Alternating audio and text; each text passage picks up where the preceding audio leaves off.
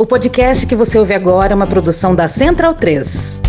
Opa! Você gosta do nosso trabalho aqui? Então considere apoiar a gente lá no PicPay ou no apoia.se barra medo e delírio. Valeu! Falou em nazismo, falou em neonazismo, ameaçou escola, ameaçou comunidade escolar, disse que vai fazer ataque, nós estamos pedindo a prisão. E vamos continuar. E lembramos sempre que quem pratica um crime, obviamente, não está protegido pela liberdade de expressão. Liberdade de expressão é para as pessoas que estão exercendo seu direito de opinião nos termos da lei. Quem ameaça destruir uma escola, ameaça uma criança, um adolescente, uma família, obviamente não está protegido pela Constituição e está sim no âmbito do Código Penal e a polícia vai buscar um a um desses agrupamentos extremistas que estão querendo fazer terrorismo contra as crianças, contra os adolescentes e contra a educação. Essas pessoas são inimigas da liberdade, são inimigas da democracia e por isso estão sofrendo sim a mão firme do Estado, a mão firme da justiça, a mão firme da lei. Quantas famílias hoje deixaram de enviar os seus filhos à escola? Milhares. Por causa de uma minoria extremista que não quer se adequar às regras da democracia? Pois a democracia exige força. E nós vamos comandar o que for necessário para proteger as escolas.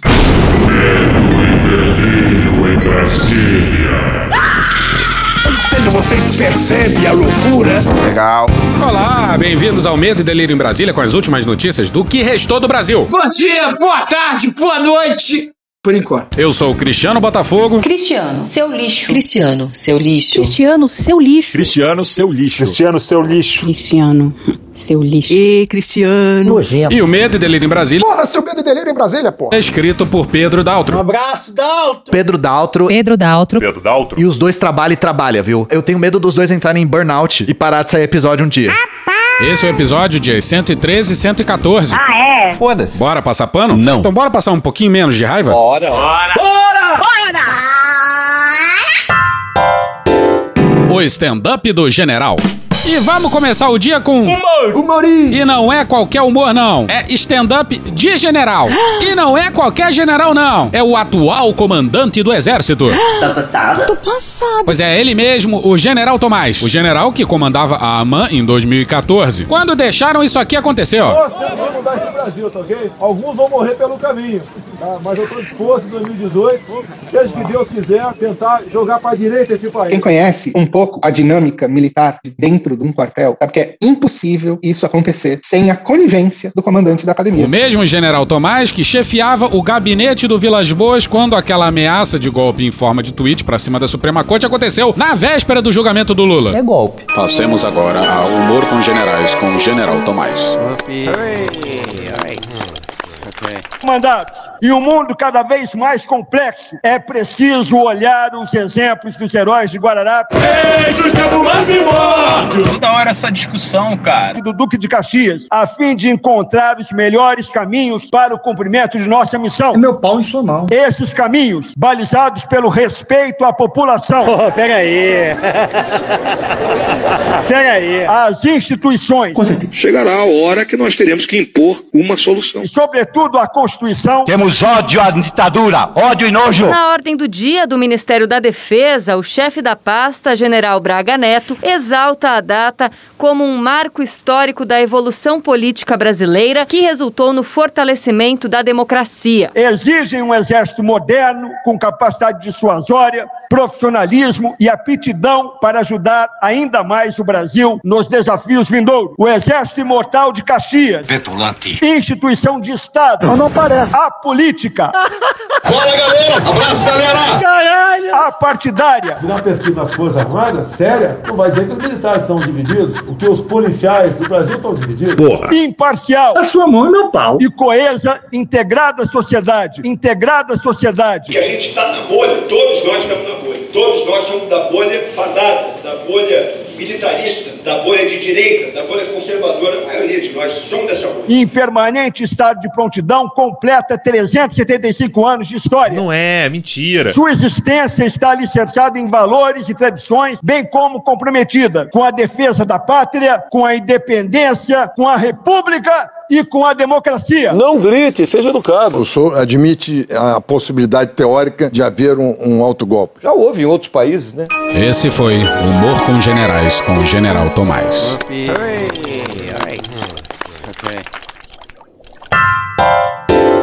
O Múcio das Finanças. Ah, eu acho exagero. Enfim, a gente vai falar do Haddad e do novo arcabouço fiscal. Elogiado por figuras como André Esteves, o banqueiro-chefe do BTG Pactual. A sua mão não Chega! Bora pra matéria do Lucas Bombana no dia 12 na Folha.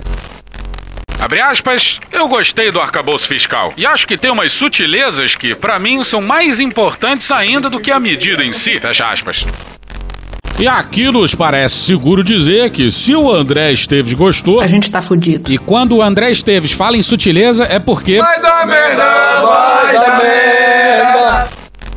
Abre aspas, chegamos lá de uma maneira transitória, mas que cabe dentro dos nossos orçamentos. E talvez com o resultado fiscal para esse ano melhor do que o mercado espera. Então, por si só, ele tem um objetivo e a consequência de tirar um risco de cauda de o Brasil andar na direção da Argentina ou coisa parecida. Fecha aspas. Para virar Argentina, seis meses, para virar Venezuela, um ano e meio. Esse terrorismo é feito permanentemente, o risco fiscal. Segundo o banqueiro, a proposta da nova regra fiscal afasta o risco de o país caminhar em direção ao modelo da Argentina, com uma trajetória insustentável da dívida.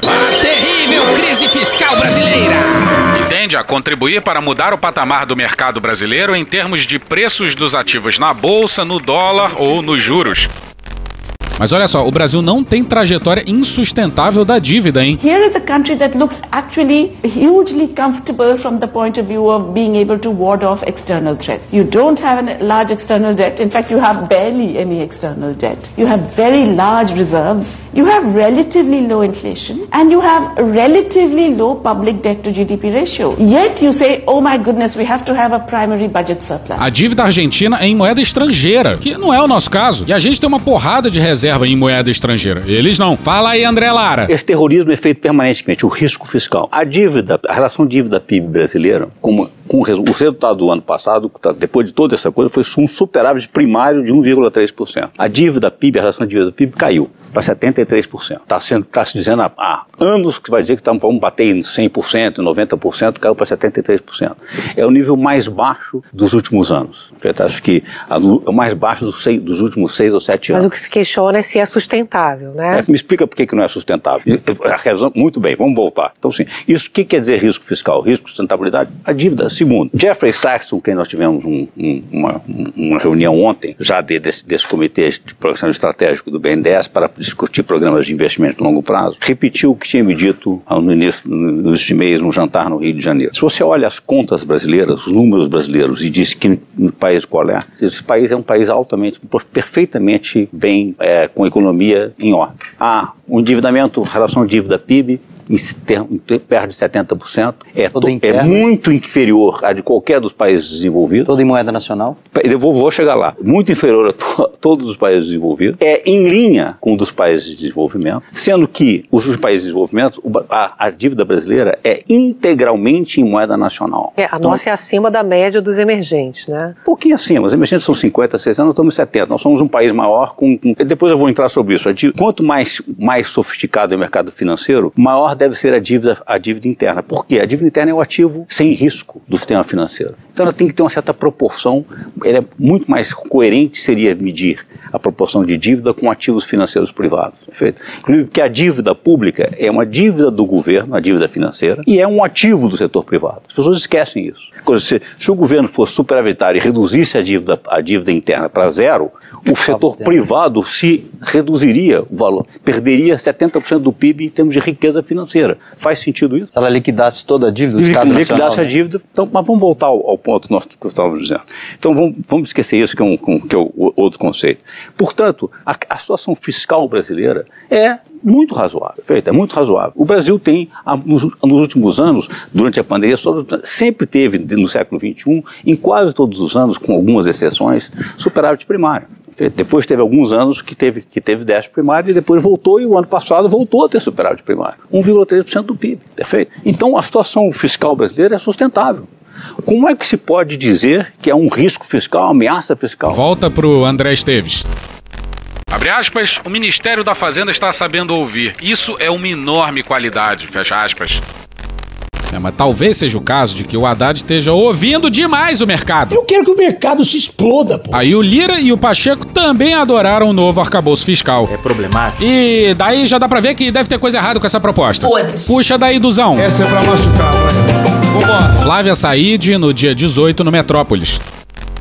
Ministro da Fazenda, Fernando Haddad, confirmou nessa terça-feira, dia 18, que recursos advindos de uma eventual capitalização de bancos públicos, como a Caixa Econômica Federal e o Banco Nacional de Desenvolvimento Econômico e Social, o BNDES, ficarão dentro da regra de gastos do novo arcabouço fiscal. Não, brother. Hoje, a regra constitucional estipula que qualquer capitalização não entraria no teto de gastos, norma atualmente em vigor.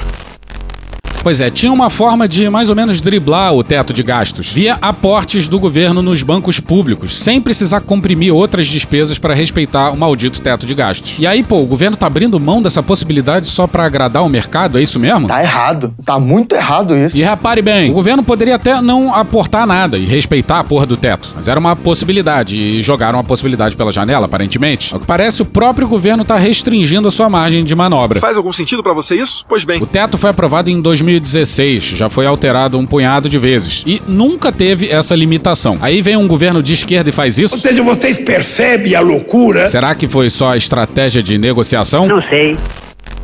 Abre aspas, nós achamos por bem deixar claro que não temos nenhuma intenção de usar a capitalização das instituições financeiras, se isso viesse a acontecer fora da regra do teto. Então, nós deixamos claro na Lei de Diretrizes Orçamentárias que a regra atual, constitucional, o que fica fora do teto, não vale para capitalização de instituições financeiras. Então, isso passa segurança de que nós queremos uma regra mais ajustada. Fecha aspas, disse Haddad a jornalistas na saída do Ministério da Fazenda. Segundo ele, a decisão ocorre para evitar especulação sobre capitalização de estatais financeiras e apaziguar um ruído no mercado financeiro.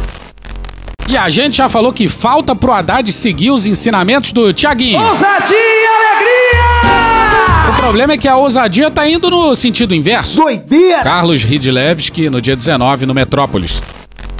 O economista Márcio Holland, professor da Fundação Getúlio Vargas, FGV, considera que os objetivos expostos até aqui pelo Ministério da Fazenda são ousados. Ousado! Ousadias responsáveis. Haddad, nota o acadêmico, anunciou metas de zerar o déficit público da União em 2024 e obter um superávit de 0,5% do PIB em 2025 e 1% do PIB em 2026. Holland considera esses superávites insuficientes para estabilizar a dívida. Abre aspas, mesmo assim, não vai ser fácil atingi-los. Isso dada a baixa capacidade de o Brasil cortar gastos e obter novas receitas tão rapidamente. Por isso, afirmo que os números são até ousados. Fecha aspas. Pois é, prometer zerar o déficit em 2024 é coisa que a gente imaginaria ouvir da boca de um Paulo Guedes. Em 2018, ele prometia zerar o déficit em 2019. Em entrevista Bloomberg no Fórum Econômico Mundial de Davos, o ministro da Economia garantiu que vai zerar o déficit fiscal neste ano. Aí, ó. Tá aí, ó. E olha que o Guedes falou isso em janeiro de 2019 e a gente tá em 2023. Depois de quatro anos do mais trágico dos governos. Quatro anos de governo funesto duraram uma eternidade, porque foi um tempo em que o tempo parecia andar para trás. E depois de uma pandemia, os investimentos brasileiros nunca tiveram tão baixos. E o teto de gastos tem super a ver com isso. Ou seja, se tem alguma quadra da história para abrir a torneira dos investimentos é agora. Mas, infelizmente, a gente precisa falar do Campos Neto. E não dá para falar sobre autonomia do Banco Central sem lembrar que a decisão do Banco Central vem de um framework técnico. Oh, pega aí.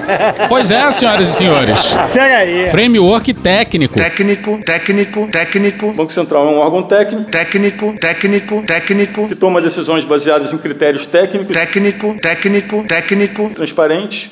O timing técnico, técnico, técnico, técnico é diferente do timing político. É depois do framework técnico, o timing técnico. Técnico, técnico, técnico. Você, se não se preocupa com a justiça social, com quem paga a conta, você não é um economista sério. Você é um tecnocrata. E por isso que a autonomia é importante, para dar à sociedade a garantia de que a gente tem funcionários técnicos tomando decisões técnicas sem viés político. O sujeito que foi votar de camisa amarela da seleção e fazia parte do grupo de ministros do governo Bolsonaro já em janeiro de 2023 diz que o seu trabalho é técnico, técnico, técnico e sem qualquer viés político. Certamente sem o viés ideológico. Puxa daí, Cid Gomes. O senhor fez manifestações públicas em defesa do presidente Bolsonaro, vestindo camisinha amarela. E mais, declaração pública, notória. Olha, o Banco Central é impressionante e eu não acredito em coincidência. O Banco Central, as pessoas vêm do mercado financeiro e voltam para o mercado financeiro. Portas giratórias. De maneira, senhor presidente, com todo respeito, me perdoe, mas nessa hora eu queria lhe fazer uma sugestão. Pegue o seu bonezinho e peça para sair, por favor. Ele tem tempo ainda para pedir o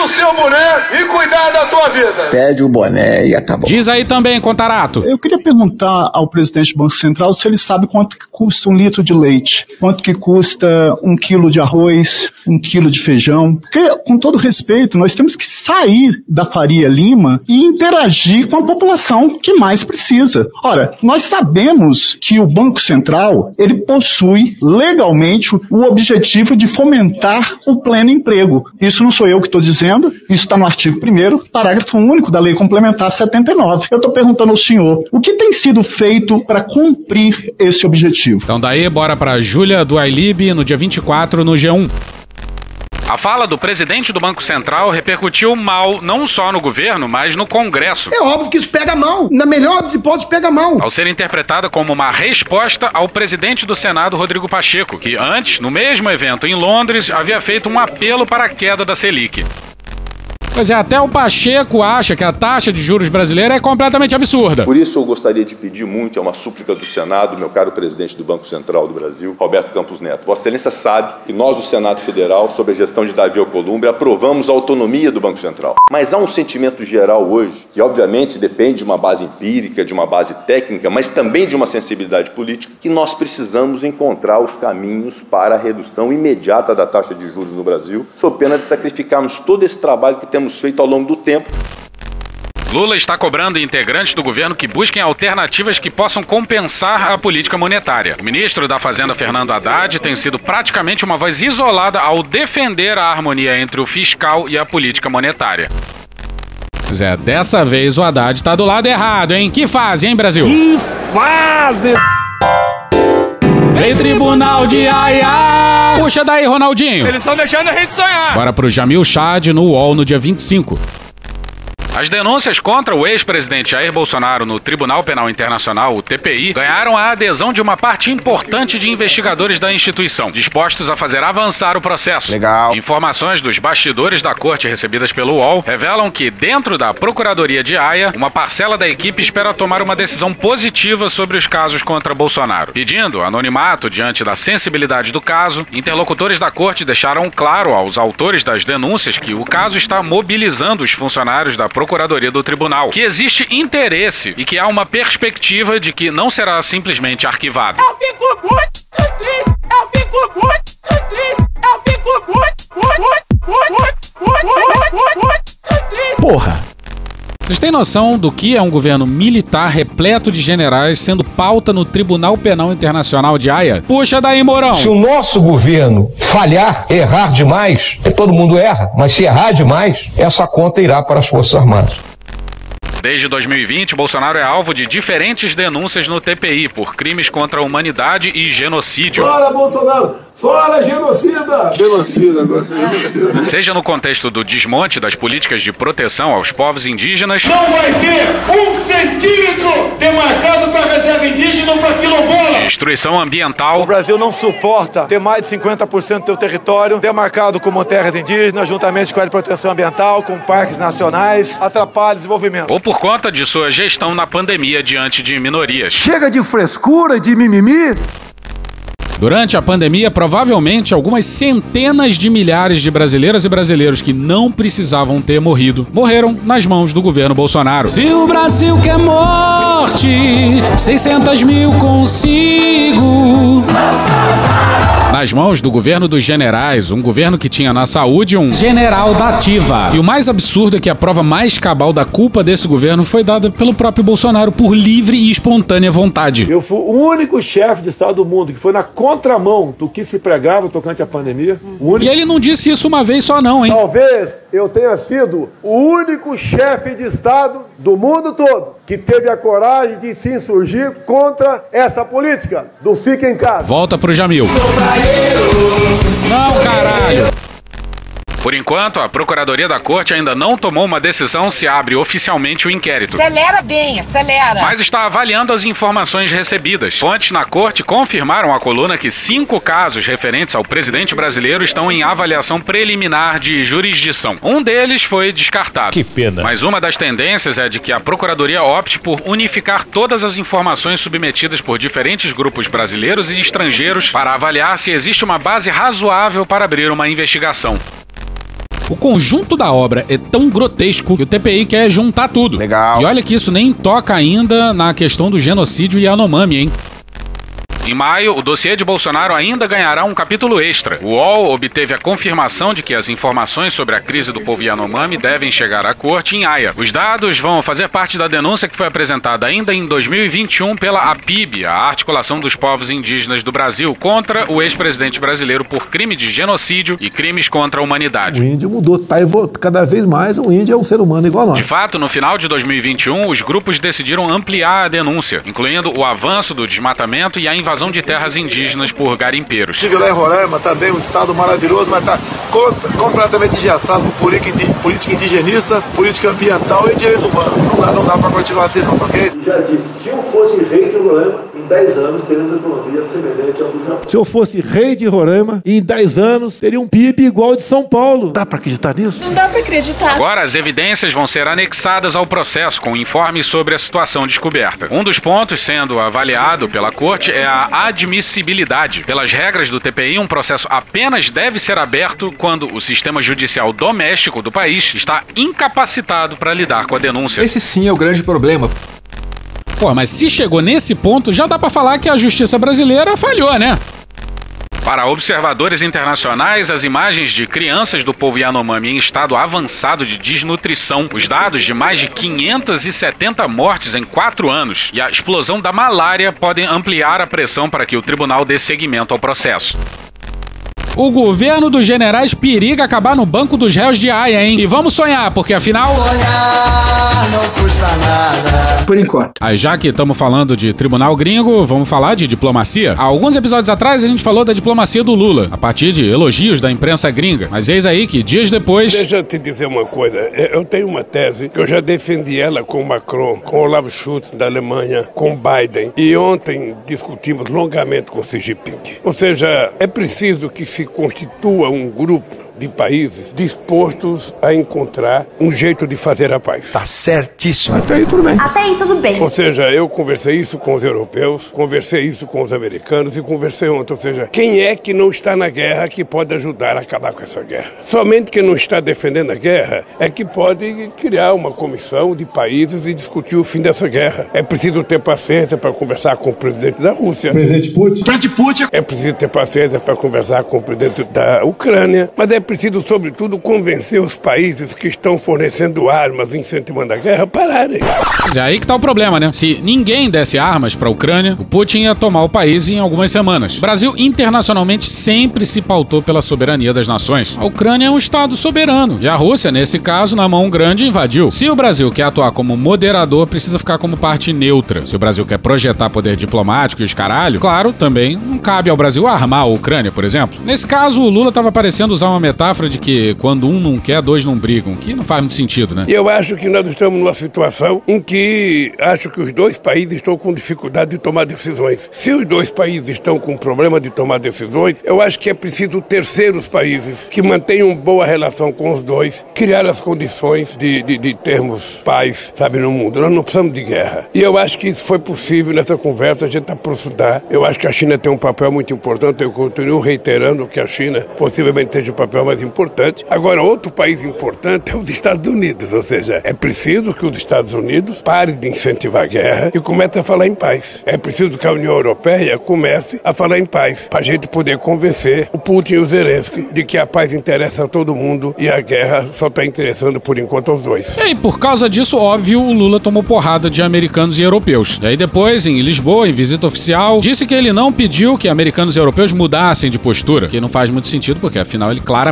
pediu isso, né, pô? Pô! E a lógica do Lula é que a guerra interessa aos americanos. E sim, o argumento até faz sentido, dado que a indústria de guerra é um mercado gigantesco e que boa parte é abocanhada pelos americanos. É uma verdade! Mas não cabe ao presidente sair falando isso por aí, né? Isso não ajuda em nada na tentativa de se colocar como moderador, nem facilita as relações com um dos nossos maiores parceiros comerciais. Bora pro Rubens Barbosa no dia 25 no Estadão. Apesar de toda a sua experiência, Lula está ignorando alguns princípios básicos na diplomacia: saber ficar calado, falar pouco e ter um discurso moderado. Alô, Luiz Inácio! O Lula pode acreditar em tudo que ele falou, mas enquanto presidente, nesse papel, ele não pode ficar tornando público tudo que ele pensa. Eu posso falar, você pode falar, o presidente não, né? Gente, infelizmente, esse é o último episódio dessa semana. A gente volta na semana que vem. Mas antes, ó, pra quem não lembra, a gente participou da organização do livro da Gabriela Biló, A Verdade Vos Libertará, com fotos dela entre 2013 e 2023, mostrando todo esse arco entre os protestos de junho de 2013 até a vitória do Lula e o 8 de janeiro. O livro já tá nas livrarias, hein? E também já tem como ser comprado online em várias plataformas aí. Aí vai ter lançamento. Quem puder ir, chega lá. Pra galera de São Paulo, a gente vai estar na livraria Mega Fauna, no centro de São Paulo, às 19 horas, 7 da noite. Aí no dia seguinte, em Brasília, no dia 3, vai ser na livraria Circulares, na Comercial 113, na Asa Norte. Também às 19 horas, 7 da noite. No Rio vai ser no dia 19, na Folha Seca, na Rua do Ouvidor, no centro do Rio, às 17 horas, 5 da tarde. Se tiver de bobeira, chega lá. Agora sim, puxa aí, cunha do bem e sai de bamba. E hoje a gente fica por aqui. Esse episódio usou áudios de Brasil de Fato, Choque de Cultura, Gil Brother, Hermes e Renato, Galãs Feios, Samer Bonfim, Maria Rita, Xadrez Verbal, Rodrigo Febrônio, Mônica Debole, Não Inviabilize, Porta dos Fundos, História Pública, Estúdio CBN, Petit Jornal, Programa do Ratinho, Carla Bora, Igor Guimarães, Vitor Camejo, Esse Menino, Fora da Política Não Há Salvação, TVI, Cartoon Network, Bob Esponja, UOL, TV Brasil, Franciel Cruz, TV Câmara, Jornalismo TV Cultura, Stallone Cobra, Roteirices, Terra Brasil, Globo News, Jovem Pan Esporte, Cecília Oliveira, Primo Cast, Band Jornalismo, Cine Trash, Brasil Urgente, Super História, Valentina Bandeira, Menos é Mais, Parafernália, Tiaguinho, Falha de Cobertura, TV Brasil Gov, Léo Stronda, Alexandre Frota, Meteoro Brasil, G1, Roda Viva, Juliane Furno, SBT News, TV Senado, Revista Fórum, Jovem Pan News, Sport TV, Chico Buarque, Jamil e Uma Noites, Programa Silvio Santos, Poder 360, Rádio Folha, Planalto, Luiz Amel, Mocidade Independente de Padre Miguel, Carlos e Jader, Bahia Cast, The Daily Show, Rádio Band News FM, TV 247 e The Office. Thank you! Se quiser e puder, pinga um lá pra gente no PicPay ou no apoia.se barra medo e delírio. Porra, doação ao caralho, porra. Não tem nem dinheiro pra me comprar um jogo de videogame, morou, cara? Assina o nosso feed no seu agregador de podcast favorito e dá uma olhada nas nossas redes sociais. E também no loja.medoedelirioembrasilha.com.br. Eu sou Cristiano Botafogo, o Medo e Delírio em Brasília é escrito por Pedro Daltro e um grande abraço. Bora passar pano? Não. Mas bora passar menos raiva? Bora.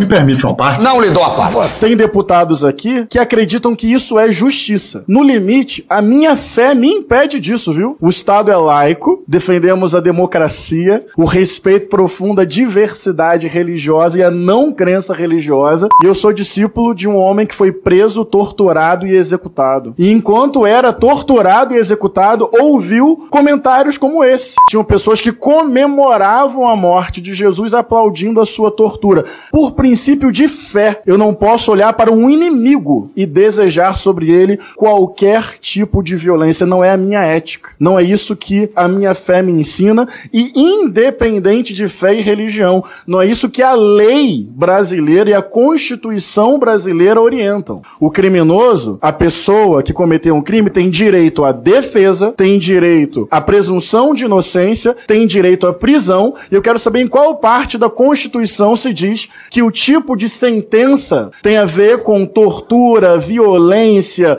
alimentação equivocada. Eu não sou desses que acredita que justiça se faz na base da imposição de sofrimento. Porque eu parto de um princípio de fé e constitucional da dignidade profunda da pessoa humana. Eu não acho que a sociedade fica melhor transformando o presídio em depositário de gente, em que a gente autoriza toda e qualquer sorte de violência. É importante que a sociedade brasileira saiba. Parte da Comissão de Segurança Pública naturaliza a violência contra seres humanos porque cometeram erros. Então se acredita nisso. Injustiçamento, pena de morte, tortura, inclusive sem previsão legal e constitucional. Acabou? Não. I was talking to a woman at the Trump, the first Trump impeachment, and Trump was uh, blocking witnesses from testifying. And uh, I was talking to this woman, and she said, like, he's innocent, he's completely innocent, he didn't do anything wrong. If he was trying to do, if you, if he did something wrong, he'd be trying to hide it.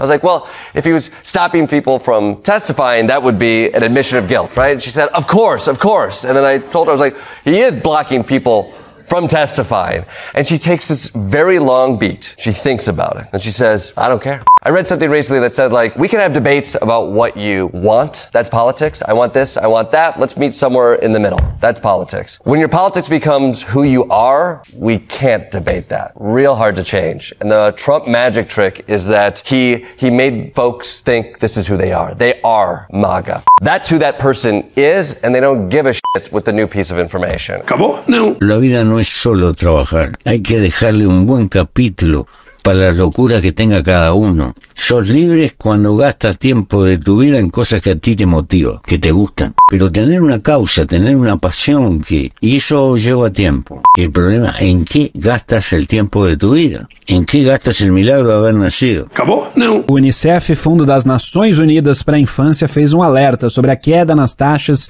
de vacinação infantil na América Latina. De acordo com a entidade, os números pós-fase crítica da pandemia regrediram dramaticamente para níveis de 30 anos atrás. E o Brasil ajudou a puxar esse resultado, Reinaldo. Segundo o Unicef, o nosso país tem o segundo pior resultado da região, à frente apenas da Venezuela. Segundo a agência da ONU, existem quase 2 milhões e meio de crianças menores de um ano desprotegidas contra doenças evitáveis por falta de vacinação completa. Isso me dava um pouco de vontade de chorar. Porque a gente era um exemplo. Assim, numa, num país com tanta coisa ruim, num país com tantas carências. Chegamos a universalizar as vacinas. Olha o que os canalhas fizeram! Só isso deveria fazer com que setores da imprensa brasileira tivessem um mínimo de vergonha na cara ao avaliar a herança daquele cara. E o que está sendo feito agora? Segundo pior país da América Latina, quando nós éramos o número um do mundo. Delinquentes, salafrários, assassinos. E essa pesquisa mostrou que um em cada três pais ou responsáveis acreditam que a vacina contra a Covid não vai proteger os filhos da doença. O estrago feito pelas fake news sobre vacina. E agora, senhores das redes sociais, plataformas, etc. Isso tem de partir de vocês. Tem que ser proativo mesmo, não tem que esperar a justiça.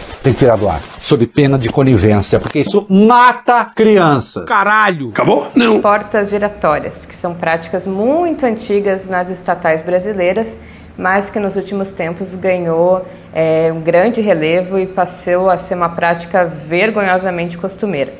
Isso acontece quando um gerente ou diretor de alto escalão é, de uma empresa estatal, ou seja, que possui grandes poderes de decisão nessas companhias, sai dessa estatal para trabalhar numa empresa privada da mesma área que ele atuou e muitas vezes é, na empresa concorrente da empresa estatal que ele estava gerindo. Geralmente eles chegam a assumir altos cargos nessas empresas, como consultores, diretores, CEOs e etc. Isso é muito problemático por vários motivos, uma vez que há aqui vários é, conflitos de interesse nessas relações. Acabou? Acabou! Beijinho, sigamos com muito amor e poesia.